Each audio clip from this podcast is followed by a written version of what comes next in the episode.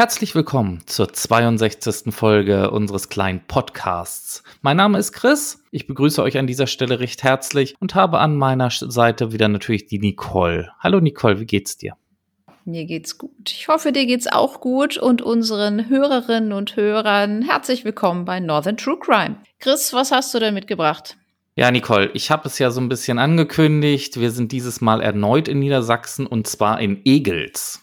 Oh, Egels. Ja, ich glaube, da müssen wir mal erklären, wo das ist. Ne? Das ist ein Stadtteil der Stadt Aurich in Ostfriesland. Das liegt ungefähr 1,5 Kilometer östlich der Auricher Kernstadt und grenzt auf einem kleinen Teilabschnitt an die Stadt Aurich an. Egels hat etwas mehr als 1000 Einwohnern. Aurich selbst ist mit ungefähr 42.000 Einwohnern eine selbstständige Gemeinde und wird als Mittelzentrum geführt. Okay. Nicole, jetzt bevor wir in unseren Fall einsteigen, du bist auch so richtig sportbegeistert. Kennst du dich auch so ein bisschen mit Laufveranstaltungen, also so Marathon und sowas aus? Ja, doch. Bin auch selber schon mal mitgelaufen, wobei keinen ganzen Marathon, aber mal so einen halben Marathon. Gibt aber ja ganz, ganz viele Laufveranstaltungen in allen möglichen Orten und allen möglichen Formaten. Okay, Nicole, kennst du dann vielleicht auch den Oszillop? Also ehrlich gesagt, den Oszillop kenne ich nicht, aber wir haben natürlich mal im Internet nachgeschaut, was das so ist und werden euch das jetzt auch mal erklären, sofern ihr das nicht kennt. Der Oszillop ist nämlich eine Laufveranstaltung in Ostfriesland, die sich ungefähr über drei Wochen im Mai eines jeden Jahres hinzieht. Wobei ich jetzt gar nicht weiß, ob die während der Corona-Zeit da was machen. Während der Corona-Zeit gibt es da so ein spezielles Event. Also es findet was statt, aber nicht so wie sonst. Ah, online wahrscheinlich. Ich kenne es vom Hannover-Marathon. Da kann jeder für sich seine eigene Strecke laufen und irgendwie hochladen oder so. Der Name stammt von der scherzhaft für Ostfriesen gebrauchten Bezeichnung Ossi. Und Lob ist hingegen die plattdeutsche Bezeichnung für einen Lauf. Dieser Lauf wird in sechs Etappen absolviert, die jeweils dienstags und freitags gelaufen werden. Insgesamt beträgt die Strecke 64,7 Kilometer, wobei die jeweiligen Streckenabschnitte 9,8 bis 11,9 Kilometer betragen. Gelaufen wird meistens auf dem Ostfriesland Wanderweg. Dieser Ossilob hat sich von seinen bescheidenen Anfängen zu einer anerkannten Großveranstaltung entwickelt. Im Jahre 2017 starteten über 3000 Läufer, von denen knapp zweieinhalbtausend alle sechs Etappen absolvierten. Neben zahlreichen Freizeitläufern sind auch die Läufer der ostfriesischen und auswärtigen Laufelite vertreten. Als Sieger werden männliche und weibliche Erwachsene und die männlichen und weiblichen Jugendlichen geehrt. Okay, vielen Dank, Nicole. Jetzt habt ihr mal so einen kleinen Einblick. Und wir beginnen auch bei diesem Oszillop. Und zwar beginnen wir da im Jahr 2007. Denn in diesem Jahr gehört unsere heutige Hauptperson zu einer der erfolgreichsten weiblichen Jugendteilnehmerinnen. Außerdem ist sie auch sehr laufbegeistert und treibt sehr viel Sport. Dies allerdings ist auch Teil einer seelischen Erkrankung. Ein Jahr zuvor, im Jahr 2006, ist Jasmin gerade 15 Jahre alt. Sie beginnt eine Therapie. Anlass sind massive Essstörungen, die die junge Frau in den Griff bekommen möchte. Eine latente Selbstmordgefährdung besteht bereits in diesem Jahr. Ihre Therapeutin geht von einer Borderline-Störung aus, einer emotionalen Persönlichkeitsstörung. Wir sind keine Experten, was das Thema Borderline-Störung angeht, aber wir kennen eine sehr gute Ärztin, die euch mehr zu dem Thema verraten kann, und zwar die liebe Anna. Hallo Chris, hallo Nicole. Zunächst einmal die Klärung, was ist eigentlich Persönlichkeit? Persönlichkeit ist die Individualität, die jede Person besitzt, inklusive aller Charaktereigenschaften, die im Laufe eines Lebens entstehen. Dazu gehören die einzigartigen Erfahrungen, das Verhalten und das Denken der Person. Merkmale für die Persönlichkeit sind die Konsistenz, aber auch die Flexibilität sowie ihre Anpassungsfähigkeit. Bei Persönlichkeitsstörungen sind Merkmale der Persönlichkeit in besonderer Weise ausgeprägt, wobei bei den betroffenen Personen ein Leidenszustand oder interpersonelle Konflikte entstehen. Also Konflikte zwischen mehreren Personen oder Gruppen, bei denen die betroffene Person versucht, ihren Willen gegen den Widerstand anderer durchzusetzen. Diese Konflikte entstehen oft innerhalb von Familien oder Partnerschaften. Die Lebensqualität der betroffenen Personen ist meist stark beeinträchtigt und das innere Erleben und Verhalten weicht merklich von den gesellschaftlichen Erwartungen der Umgebung ab. Nun entsteht der Krankheitswert nicht dadurch, dass bestimmte Persönlichkeitsmerkmale vorliegen, sondern in deren Ausprägung und Dominanz gegenüber anderen Persönlichkeitsmerkmalen. Persönlichkeitsstörung ist ein Oberbegriff für eine Gruppe von Störungen, bei denen häufig Mischformen auftreten können. Und das ist auch wichtig zu wissen. Es handelt sich allerdings in keinster Weise um Psychopathien oder affektive Störungen, zu denen zum Beispiel die Manie, die Depression oder die bipolare Störung gehören. Im Konkreten heißt dies, bei einer Person mit affektiver Störung ist das Verhalten nur während der Krankheitsphase verändert. Eine Person, bei der eine Persönlichkeitsstörung vorliegt, zeigt jedoch kontinuierlich und unabhängig von der Situation ein abweichendes und auffälliges Verhalten. Die Ursache für Persönlichkeitsstörungen sind vielfältig, zum Beispiel entwicklungsbedingt, genetisch oder erworben, also im Laufe des Lebens, zum Beispiel durch eine andere Erkrankung herbeigeführt. Bei Persönlichkeitsstörungen liegen bestimmte Merkmale vor, nach denen sie unterteilt werden. Das DSM-5, also die fünfte Auflage des Diagnostic and Statistical Manual of Mental Disorders, auf Deutsch etwa Diagnostischer und Statistischer Leitfaden psychischer Störungen, teilt die Persönlichkeitsstörungen in Cluster auf. Cluster A beschreibt die Typen sonderbar und exzentrisch. Hierzu gehören die Paranoide, die Schizoide und die schizotypische Persönlichkeitsstörung. Cluster C beschreibt die Typen ängstlich, vermeidend und furchtsam. Hierzu gehören die vermeidende, die dependente, also abhängige und die zwanghafte Persönlichkeitsstörung. Der Cluster B-Typ Persönlichkeitsstörung werden die Typen dramatisch, emotional und launisch zugeordnet, also die Borderline-Persönlichkeitsstörung, die histrionische, die antisoziale und die narzisstische Persönlichkeitsstörung. Ich möchte nun genauer auf die emotional instabile Persönlichkeitsstörung vom Borderline-Typus eingehen. Hier liegen Störungen des Selbstbildes und auch von Beziehungen vor. Dazu kommt eine mangelnde Impulskontrolle und auch selbstverletzendes Verhalten. Zu diesem selbstverletzenden Verhalten gehören auch Suizidalität, Drogenabusus, Impulsivität, Essstörungen und das wiederholte Aufsuchen risikoreicher Situationen. Hierbei ist das Ziel meist, dass die Betroffenen etwas spüren oder empfinden, damit dieses Gefühl die überwältigende innere Leere verdrängt. Der Affekt, also die Gemütserregung, wechselt schnell und oft dramatisch. Auch kann es zu Wutausbrüchen kommen. Es liegt eine emotionale Hyperreagibilität vor. Auch in Ruhe besteht eine Anspannung. So ist es verständlich, dass keine langfristigen und stabilen Beziehungen oder Partnerschaften entstehen können. Zumindest nicht bei stark ausgeprägter Borderline-Persönlichkeitsstörung. Die Betroffenen beschreiben Gefühle von Leere und zeigen ein instabiles Selbstgefühl, welches zu Identitätsstörungen führen kann. Ein klassischer Satz, der dies verdeutlicht, wäre, ich hasse dich, verlass mich nicht. Bei der Therapie gibt es viele Ansätze, die beachtet werden sollten. Die Ziele der Therapie sollten im Gespräch mit den Betroffenen realistisch gesetzt werden. Sie sollten langfristig geplant werden und nicht zu hoch gesteckt werden. Nicht die Persönlichkeit wird therapiert, sondern die durch sie entstandenen Probleme, insbesondere Realitäts- und Selbstwahrnehmung sowie Impulskontrolle. Die Persönlichkeitsstörung soll sich hierdurch langsam aber stetig verändern. Für die Therapeuten ist es wichtig, Grenzen zu setzen, Strukturen festzulegen und am Verhalten zu arbeiten. Therapierende und Betroffene sollten eine Allianz bilden, also an einem Strang ziehen. Bekannt ist im Zusammenhang mit der Borderline-Persönlichkeitsstörung die dialektisch-behaviorale Therapie, die DBT, bei der die Patienten auf vielen Ebenen gestärkt werden sollen. Auch Medikamente können bei der Therapie unterstützend eingesetzt werden. In Studien zeigt sich, dass sich bei den meisten Betroffenen nach einer Therapie eine Besserung einstellt, sofern die Therapie akzeptiert und beendet wird. Eine völlige Erholung ist auch möglich. Zuletzt möchte ich betonen, dass die Persönlichkeitsstörungen komplex sind und wie bereits gesagt auch Mischformen auftreten können. Eine Borderline-Persönlichkeitsstörung ist in den allermeisten Fällen vor allem gefährlich für die betroffene Person, seltener für das Umfeld. Das Vorliegen einer Borderline-Persönlichkeitsstörung macht eine Person selbstverständlich nicht automatisch zu einem potenziellen Mörder. Ich hoffe, ich konnte euch damit ein bisschen helfen und euch auch etwas Kontext für euren Fall bieten.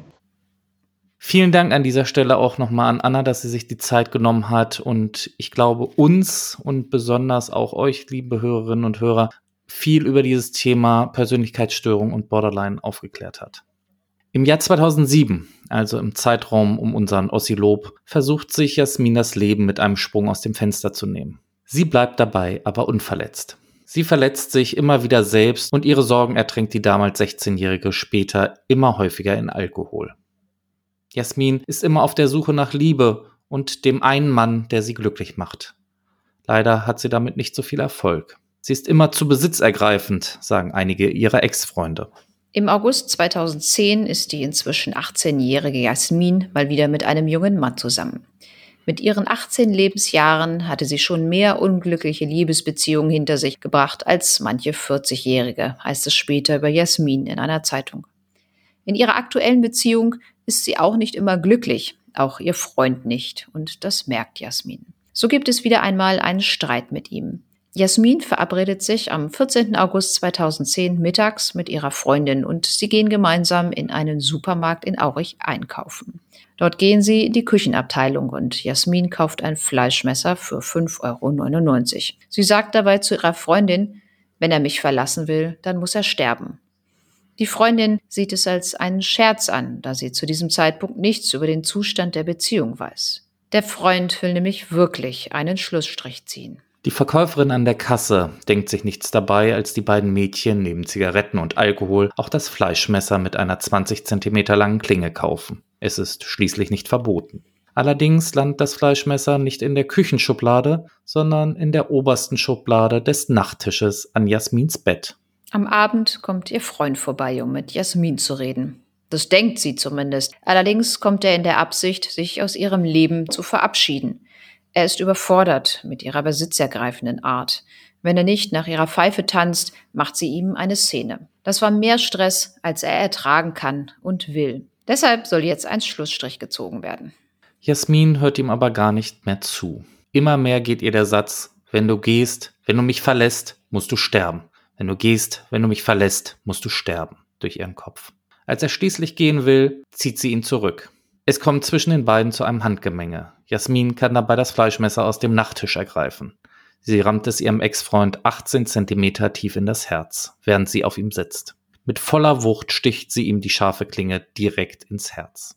Der 20-Jährige kann sich noch kurz aufsetzen und aufstehen, sackt aber nur wenige Meter weiter vor dem Bett zusammen. Als er mit dem Oberkörper reglos auf dem Boden liegt, sticht Jasmin weitere drei Male in seinen Rücken. Nach der Tat ruft sie eine Freundin in Oldenburg an.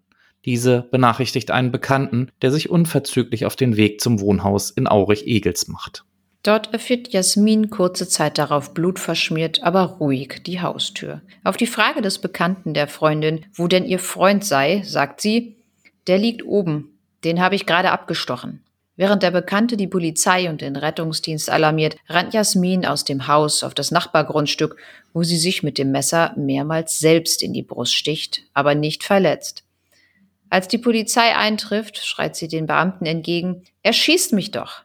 Den Polizisten gelingt es, Jasmin zu überwältigen und festzunehmen. Ein Beamter, der die junge Frau zur Justizvollzugsanstalt Fechter begleitet, sagt später aus, sie habe unterwegs mit den Worten Ich will sterben versucht, aus dem Wagen zu springen. Das Amtsgericht erlässt einen Haftbefehl gegen Jasmin S. und die Untersuchungshaft wird angeordnet. Für die Polizei und später auch die Staatsanwaltschaft ist schnell klar, dass es sich hier nicht um einen Totschlag, sondern um Mord handelt. Allerdings wohl große Reifeverzögerungen vorliegen, weshalb die Staatsanwaltschaft Aurich die 18-Jährige vor der Jugendkammer anklagt. Genau, so kommt es dann auch und die Anklage geht Anfang Januar 2011 beim Landgericht Aurich ein. Am 10. Februar 2011 beginnt der Prozess in Aurich vor der großen Jugendkammer, an welchem die Eltern des Getöteten als Nebenkläger teilnehmen. Gleich am ersten Tag werden die psychischen Auffälligkeiten der Angeklagten deutlich. Es kommt heraus, dass die junge Frau nicht nur regelmäßig Alkohol trank, sondern auch Drogen konsumierte. Seit sie 16 ist, trinkt sie übermäßig Alkohol. Erst nur am Wochenende, dann täglich zu Hause. Später nimmt sie auch Drogen, soll sogar Heroin geschnupft haben, tituliert eine Zeitung nach dem ersten Prozesstag. Ein 25-jähriger Ex-Freund von Jasmin sagt am ersten Tag aus, dass er bis kurz vor der Tat ebenfalls mit der Angeklagten zusammen war. Er hatte sich wegen des immer höher werdenden Drogenkonsums Sorgen um Jasmin gemacht. Für den 14. August hätte er ihr Marihuana besorgen sollen. Er habe sich aber geweigert, sagt er dann vor Gericht aus. Sowohl dem 25-Jährigen als auch Freundinnen gegenüber soll die Angeklagte die Bluttat angedeutet haben. Er wird schon sehen, was er davon hat, soll sie gesagt haben. Bei der Beweisaufnahme wird deutlich, dass das im Supermarkt gekaufte Messer nicht das einzige seiner Art im Nachttisch war. Dort lagen bereits zwei weitere. Ich hatte abends immer Angst, konnte dann nicht schlafen und habe immer wieder unter das Bett geschaut, weil ich dachte, da ist einer, sagt Jasmin auf Fragen des Gerichts. An einem weiteren Prozesstag sagt dann der Bekannte der Freundin aus, der die Angeklagte am Tatort antraf. Er erwähnt noch, dass Jasmin schon während er Polizei und Notarzt anrief, vergeblich versuchte, sich selbst zu verletzen. Ebenfalls wird auch eine Psychotherapeutin vernommen, die die Angeklagte seit bereits vier Jahren regelmäßig behandelt. Die Frau berichtet von der Borderline-Erkrankung und den Essstörungen. Sie diagnostizierte bei der Angeklagten eine emotionale Persönlichkeitsstörung. Probleme mit der Nahrungsaufnahme habe das Mädchen entwickelt, um damit aus ihrer Sicht unerträgliche Zustände zu überbrücken. Ihre Sorgen habe die 18-Jährige später immer häufiger im Alkohol ertränkt. Von einem Drogenkonsum sei ihr hingegen nichts bekannt. Ab dem 16. Lebensjahr sei es mit der Angeklagten stark bergab gegangen. Sie habe Schwierigkeiten gehabt, geregelte Tagesstrukturen einzuhalten und sich um sich selbst zu kümmern. Disco-Besuche hätte sie für wichtiger erachtet. Mehrere Versuche, die Angeklagte wegen der diagnostizierten emotionalen Persönlichkeitsstörung dauerhaft in einer Klinik unterzubringen, seien gescheitert, so die Psychologin. Im Jahr 2009 sei die junge Frau in einem Fachkrankenhaus für Psychotherapie in Bremen gewesen. Die Therapie habe sie jedoch wenig später abgebrochen, sie habe sich einsam gefühlt. Anfang August 2010 habe die Angeklagte ihre letzte Sitzung gehabt, sagt die Therapeutin. Eine weitere war bereits terminiert für den 18. August. Am Ende der Beweisaufnahme hat der Vertreter der Staatsanwaltschaft das Wort. Er beantragt eine Freiheitsstrafe von neun Jahren wegen Mordes. Jasmin S. habe aus reiner Eigensucht und Eifersucht gehandelt. Das 20-jährige Opfer sei völlig arg und wehrlos gewesen. Die Verteidigung sieht dies ein wenig anders und beantragt eine sechsjährige Freiheitsstrafe wegen Totschlags. Die Große Jugendkammer verurteilt die Angeklagte am 24. März 2011 wegen Mordes aus Heimtücke zu einer Freiheitsstrafe von acht Jahren und sechs Monaten. Die Angeklagte habe vorsätzlich gehandelt, sagt der Vorsitzende Richter Werner Brederloh in seiner Urteilsbegründung. Zudem sei das Mordmerkmal der Heimtücke erfüllt, weil sie die Arglosigkeit ihres Opfers bewusst ausgenutzt habe. Sie haben Glück gehabt, dass wir Sie nach dem Jugendstrafrecht verurteilen. Das gibt ihnen die Chance, sich noch zu entwickeln. Wenn wir sie als Erwachsene verurteilt hätten, hätte das eine lebenslange Freiheitsstrafe bedeutet, sagt Bredelo zu der ganz in schwarz gekleideten Angeklagten. Zuvor wirft er Jasmin S. vor, eine Chaotin zu sein, die zügellos gelebt habe. Schuld an dieser Entwicklung seien vor allem Vater und Mutter der Angeklagten. Das Elternhaus hat versagt, meint der Vorsitzende. Der Tochter seien keinerlei Regeln auferlegt worden. Man habe sie einfach laufen lassen denn die Tat hat sich im Elternhaus von Jasmin S. ereignet. Zwar habe die Angeklagte teilweise gestanden, allerdings immer einen Vorsatz verneint. Im weiteren Verlauf sagten Freundinnen der Angeklagten jedoch aus, dass sie sich das Tatmesser mit den Worten gekauft habe, damit ihren Freund umbringen zu wollen. Auch die Aussage der Frau, sie habe von den Trennungsabsichten ihres Freundes nichts gewusst, war nach Ansicht des Gerichts während des Prozesses widerlegt worden. Wir sind der Überzeugung, dass sie das Messer gekauft haben, um ihren Freund zu töten, wenn er sie tatsächlich verlässt, so der Vorsitzende Richter. Überzeugt sei das Gericht auch davon, dass sie mit Tötungsabsicht zustach. Laut Obduktionsbericht war ihrem Freund direkt ins Herz gestochen worden. Er verblutete innerhalb kurzer Zeit. Die 18-Jährige habe die Trennung verhindern wollen. Als sie gemerkt habe, dass dies nicht möglich sei, habe sie mit dem Küchenmesser zugestochen, mit voller Tötungsabsicht und bei klarem Verstand. Jasmin legt durch ihren Verteidiger Revision gegen das Urteil ein und der Bundesgerichtshof entscheidet dann am 16. August 2011, also kurz ein Jahr nach dem Tod ihres Freundes, dann wie folgt. Der dritte Strafsenat des Bundesgerichtshofs hat einstimmig beschlossen, dass die Revision der Angeklagten gegen das Urteil als unbegründet verworfen wird, da die Nachprüfung des Urteils aufgrund der Revisionsrechtfertigung keinen Rechtsfehler zum Nachteil der Angeklagten ergeben hat. Dem Gesamtzusammenhang der Urteilsgründe ist noch ausreichend zu entnehmen, dass das Tatopfer auch nicht mit einem erheblichen Angriff auf seine körperliche Unversehrtheit rechnete. Jetzt sind wir bei unserem Fall am Ende angekommen. Die Tat ist aus dem Jahr 2011, also die Tat aus dem Jahr 2010, das Urteil aus dem Jahr 2011. Jasmin wird mittlerweile wieder auf freiem Fuß sein. Man findet über sie keinerlei Spuren, keinerlei Hinweise mehr wie es mit ihr weitergegangen ist. Aber Nicole, was meinst du zu unserem heutigen Fall? Puh, ja, also da hast du aber mal wieder was Heftiges rausgesucht. Also ich habe anfangs auch gedacht, so, ach, naja, den Titel, den du mir geschickt hast, wenn du gehst, musst du sterben. Da habe ich mir gedacht, naja, das hört sich auf jeden Fall nach irgendwie so, ja, wie man ja immer sagt, einer Beziehungstat an. Aber ich glaube, in diesem Fall kann man es ja eigentlich auch Beziehungstat nennen. Aber es ist ja mal ja umgedreht. Wir haben ja sonst häufig die Männer, die die Frauen dann töten. Ich weiß gar nicht, hatten wir sonst außer die schwarze Witwe, hatten wir da mal irgendwie eine Frau, die so richtig als Mörderin verurteilt wurde? Mir fällt immer noch unsere Elisabeth Wiese ein, die werde ich nie vergessen. Ach so, diese ganz alten Geschichten da, ja. Und dann natürlich, natürlich noch die Frau da aus der DDR, die ihre fünf Kinder mit ihrem Ehemann umgebracht hat. Ach, die Babys mhm. da. Oh, nee. Also wir haben ja schon so viele grausame Sachen gemacht, mein Gott. Da waren ja doch schon eine ganze Menge Frauen bei. Ja, okay. da habe ich schlechtes Gedächtnis.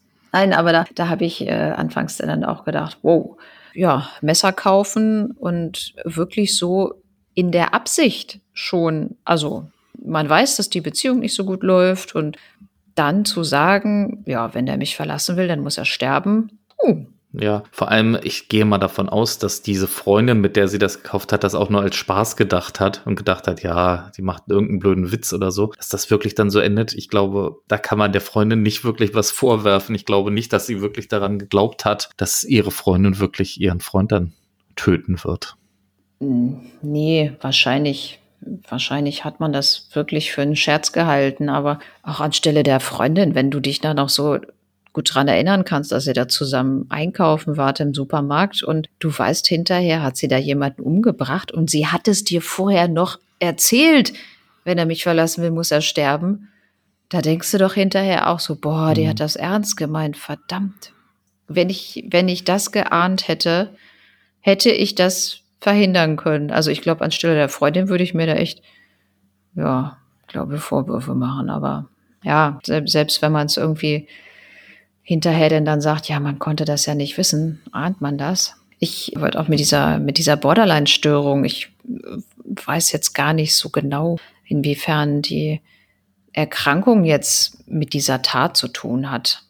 Ja, ich denke mal, es drückt sich schon aus in der Form, dass wenn sie wahrscheinlich nicht diese psychischen Probleme hätte, dass sie wahrscheinlich nicht so gleich dahin ausgeartet wäre, die ganze Geschichte, dass sie wirklich ihren Freund da umgebracht hätte. Ich denke mal, diese Erkrankung, psychiatrische Auffälligkeit, dass das natürlich auch ihr ganzes Leben oder Handeln beeinflusst hat. Man darf natürlich auch nicht vergessen, es ist nicht nur die Borderline-Störung, sondern wahrscheinlich auch der massive Alkohol- und Drogenmissbrauch, der davor liegt. Ja, das macht diese psychischen Erkrankungen ja auch immer noch mal schlimmer. Alkohol und Drogen sind ja nie gut, aber so im Zusammenhang mit so psychischen Erkrankungen äh, macht das die ganze Sache ja wohl nur wirklich nicht besser.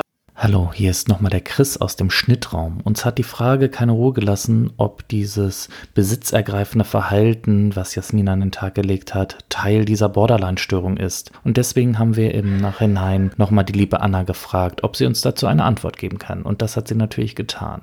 Die Antwort ist Jein. Wie immer. Denn man kann es so sagen, die Borderline-Persönlichkeitsstörung sorgt für einen Wechsel sehr intensiver Emotionen. Das bedeutet, im einen Moment sagst du demjenigen, du bist der Beste, du bist so toll, ich brauche dich, du bist das Wichtigste in meinem Leben. Und zehn Minuten später kann es sein, dass derjenige sagt, ich hasse dich, fall, hau ab, ich will dich nicht mehr sehen. Und dann wechselt das wieder und es ist wieder diese, diese starke emotionale Bindung da. Dieses, ich muss dich jetzt haben. Du musst jetzt hier sein. Ich kann ohne dich nicht. Und das ist halt alles, dieses wechselhafte, diese dramatischen Emotionen. Das ist alles Teil dieser Persönlichkeitsstörung. Das heißt, es passt ins Bild, wenn man so will. Nochmals vielen Dank an Anna und jetzt geht's weiter mit der Folge. Dann frage ich mich natürlich auch, hat denn das Gericht da gar nicht mal geprüft, ob da zum Beispiel vielleicht ja eine verminderte Schuldfähigkeit auch vorlag oder ob eine Unterbringung in Betracht kommt, entweder in einem psychiatrischen Krankenhaus oder in einer Erziehungsanstalt. Also ich gehe mal ganz stark davon aus, dass sie das auf jeden Fall geprüft haben werden, wahrscheinlich aber auch zu dem Entschluss gekommen sind, nö, dass es nicht so gravierend ist, dass sie da jetzt untergebracht werden müsste. Vor allem ist das ja auch bei Jugendlichen immer noch mal so ein bisschen schwieriger mit dem 64er und 63er, da gibt es ja noch ein bisschen mehr größere Hürden als bei Erwachsenen. Und sie hatten ja diese Psychologin da, wo Jasmin schon seit vier Jahren in Therapie gewesen ist. Ich denke mal, die wird sich einen sehr guten Eindruck verschaffen können, als jetzt vielleicht ein externer Sachverständiger, der sie vielleicht nur einmal sieht oder so. Ja, gut. Man muss ja denn dann auch gucken, wie es ist. Bei diesen Gutachten werden ja so viele Sachen denn dann auch geprüft. Ja, zum Beispiel auch, wie ist so eine Erfolgsaussicht, weil man denn dann vielleicht sagen kann, ja, die psychische Störung ist so gravierend, da hat eine Alkohol- oder eine Drogentherapie überhaupt gar keinen Sinn. Das kann, kann sie gar nicht machen. Ähm, das, das ja, ist irgendwie nicht so mhm. richtig therapierbar. Oder sage ich jetzt einfach mal so als Beispiel, ob das nun tatsächlich so ist oder so, weiß ich ja nicht. Aber du hast recht. Wir gehen mal davon aus, dass die das hoffentlich doch alles geprüft haben. Ja, der BGH hat es ja auch nochmal überprüft. Also von daher gehe ich mal davon aus, dass dem Ganzen Rechnung getragen worden ist. Ich finde diese ganze Situation aber so absurd, dass dieser junge Mensch, also ich sag mal, zwei junge Menschen, jetzt so gesehen eigentlich, ja, der eine ist gestorben, die andere hat ja auch ihr Leben eigentlich für immer zerstört mit dieser Tat. Wie willst du da noch mal jemals auf den grünen Zweig wirklich kommen? Klar, es sind in Anführungsstrichen nur acht Jahre, aber du musst ja deinen Schulabschluss irgendwie nachholen, du musst irgendeine Ausbildung machen. Wer stellt denn jemanden ein, der wegen Mordes verurteilt worden ist? Ja, ich glaube weniger, aber ähm, es gibt natürlich auch äh, Menschen, die das tun. Also ich habe auch schon häufiger mal gesehen, dass da jemand ja Verurteilung hatte wegen Mordes und Totschlags. Oftmals werden ja denn dann ja teilweise Reststrafen nochmal zur Bewährung ausgesetzt oder die stehen unter Führungsaufsicht oder so. Und da hat man denn dann auch schon nochmal gesehen, dass die Menschen auch einen Arbeitsplatz kriegen. Also ist ja nun nicht so unbedingt gesagt, dass die nie wieder irgendwie einen Job kriegen. Ist ja denn dann, ich glaube, wenn man das weiß als Arbeitgeber, glaube ich auch gar nicht so einfach. Ich weiß nicht, ob ich jemanden einstellen würde, der jemanden anderen umgebracht hat. Aber ich meine, klar, die haben die Strafe verbüßt und je nachdem, was die so für einen Eindruck machen, haben die Menschen vielleicht wirklich nochmal eine neue Chance verdient. Sie war ja nun wirklich auch sehr jung und ja, je nachdem, wie sich das auch mit dieser Erkrankung da entwickelt. Ne? Ja, als sie damals verurteilt wurde, war sie 19. Das ist jetzt elf Jahre her. Sie müsste jetzt 30 ungefähr sein. Acht Jahre ihres Lebens vielleicht in Haft. Vielleicht hat sie aber auch zwei Drittel bekommen, dann waren es nur sechs. Aber da ist es ja auch immer so schwierig mit der Prüfung, wenn du wegen Mordes sitzt, dann vorzeitig entlassen zu werden, ist meistens auch schon sehr schwierig. Wie siehst du das, Nicole? Das Gericht und auch die Staatsanwaltschaft ist schon gleich von Mord ausgegangen. Glaubst du, er war wirklich arg und wehrlos? Meinst du, er wusste nicht, was auf ihn dazukommt? Er kannte sie ja, ich weiß nicht, wie lange die jetzt nun äh, zusammen waren, aber wir haben ja gesagt, es war so, dass sie eine sehr besitzergreifende Art hatte. Aber ich weiß nicht, ob er daraus jetzt geschlossen hat, zu welchen Sachen sie da fähig ist. Also ich würde auch schon sagen, dass das so ein Mord war, weil er war ja zu ihr hingegangen und hat gesagt, so okay, ich beende jetzt die Beziehung. Ich, ich weiß nicht, da, da rechnet doch kein Mensch mit, dass man denn da abgestochen wird. Also, äh, vielleicht hat er damit gerechnet, dass sie ich glaube, bei Borderline-Störungen ist das ja so, dass die Menschen sehr impulsiv sein können, dass es da vielleicht mal schon eine Auseinandersetzung geht oder wie es da anfangs war, so Handgreiflichkeiten oder so. Aber ich glaube nicht, dass man als Mann damit rechnet, ähm, einer Frau da denn körperlich so unterlegen zu sein, beziehungsweise da auch mit, ja, mit, mit Waffenmessern angegriffen zu werden. Also ich sehe das schon an, dass er da in einer äh, völlig arglosen und ja, dann auch wehrlosen Situation war. Ich meine, er war nicht bewaffnet. Und ich glaube auch, wenn er das vorher geahnt hätte, dass sie da so durchdreht oder er hätte das vielleicht vorher schon von irgendjemandem anders gehört, so meinetwegen die Freundin hätte das weitererzählt, so nach dem Motto, hier, sie hat zu mir gesagt, äh, wenn du dich trennst, dann musst du sterben. Ich glaube, dann wäre der da wahrscheinlich schon auch noch mal eine Ecke vorsichtiger gewesen. Hm. Die eine Zeitung titelte in einem Bericht über diesen Fall, dass ähm, er zu ihr gegangen ist, um halt persönlich mit ihr Schluss zu machen und nicht per SMS und schrieb dahinter, naja, in dem Fall wäre es vielleicht doch besser gewesen, per SMS Schluss zu machen. Aber siehst du das nicht als Mord? Doch, ich sehe das auch als Mord. Ich, mich hat das nur mal interessiert, wie du das siehst, ob du da auch auf dem Männer bist, weil man kann ja auch sagen, na gut, wenn man weiß, sie ist ja teilweise richtig neben der Spur und neigt zu aggressiven Verhalten. Dass er das schon geahnt hat, meinst du?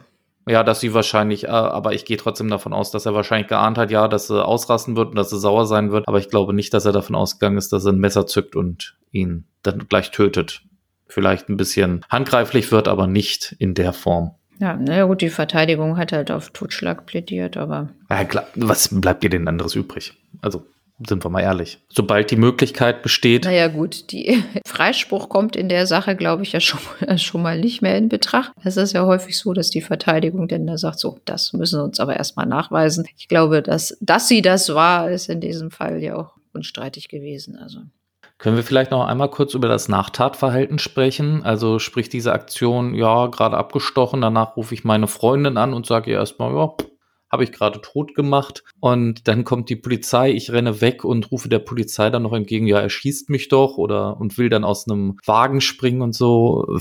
Also das finde ich ehrlich gesagt auch schon ja beängstigend und auch wirklich so, dass ich sage, ich weiß nicht, hat das auch mit dieser ja Borderline-Störung oder was auch immer sie da noch alles gehabt hat, stand sie vielleicht auch unter Alkoholeinfluss oder hatte irgendwelche Drogen genommen.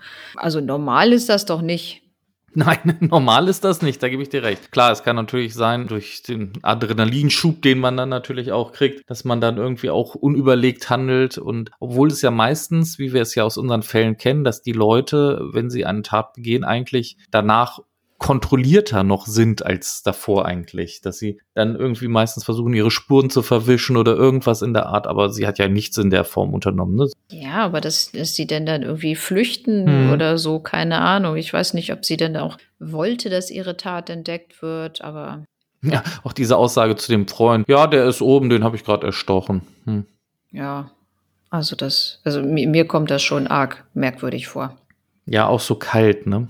Und es muss ja auch wirklich im Familienkreis da einiges schiefgelaufen sein, so wie der Vorsitzende Richter das hat durchklingen lassen. Dass diese Tat, diese Tat ist im Elternhaus von ihr passiert. Sie hatte da eine eigene Wohnung mit dem Elternhaus und ja, da ist nichts passiert, ne? Also es hat sich anscheinend auch keiner drum gekümmert, dass die Tochter andauernd äh, Alkohol trinkt und Drogen nimmt. Anscheinend auch die Schule vernachlässigt, so wie es ja durchklingt, dass ihr das Feiern wichtiger war. Ja, Verstehe ich nicht.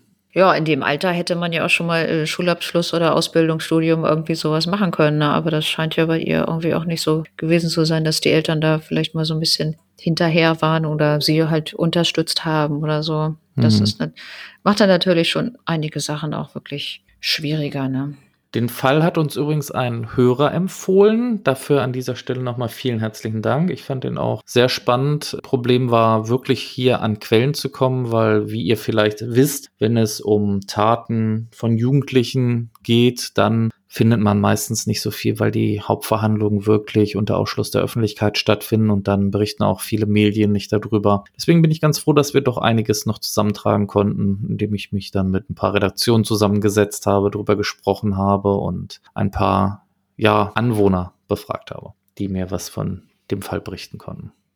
Gut, Nicole, meinst du, wir können unseren Fall zu dem ja, Drama in Aurich schließen? Ja, ich denke mal schon. Mich hat jetzt äh, zum Schluss nur noch mal interessiert, wie, was hatte denn jetzt der Ossilob mit dem ganzen Kram zu tun, außerdem, außer dass sie da mal mitgelaufen ist? Na, der Ossilob ist so gesehen die erste Spur, die zu ihr geführt hat, wo man so ein bisschen, die Presse ist da so ein bisschen draufgesprungen, so ja, sie hatte eine große Karriere als Läuferin vor sich und dann ist irgendwie alles den Bach runtergegangen. Ah, ach so, weil das hatte mich nämlich anfangs erst äh, Fällt mir jetzt gerade erst so ein, weil ich mir dachte so, ach, Ossilob. Ich dachte, es war irgendwas beim Ossilob passiert oder so.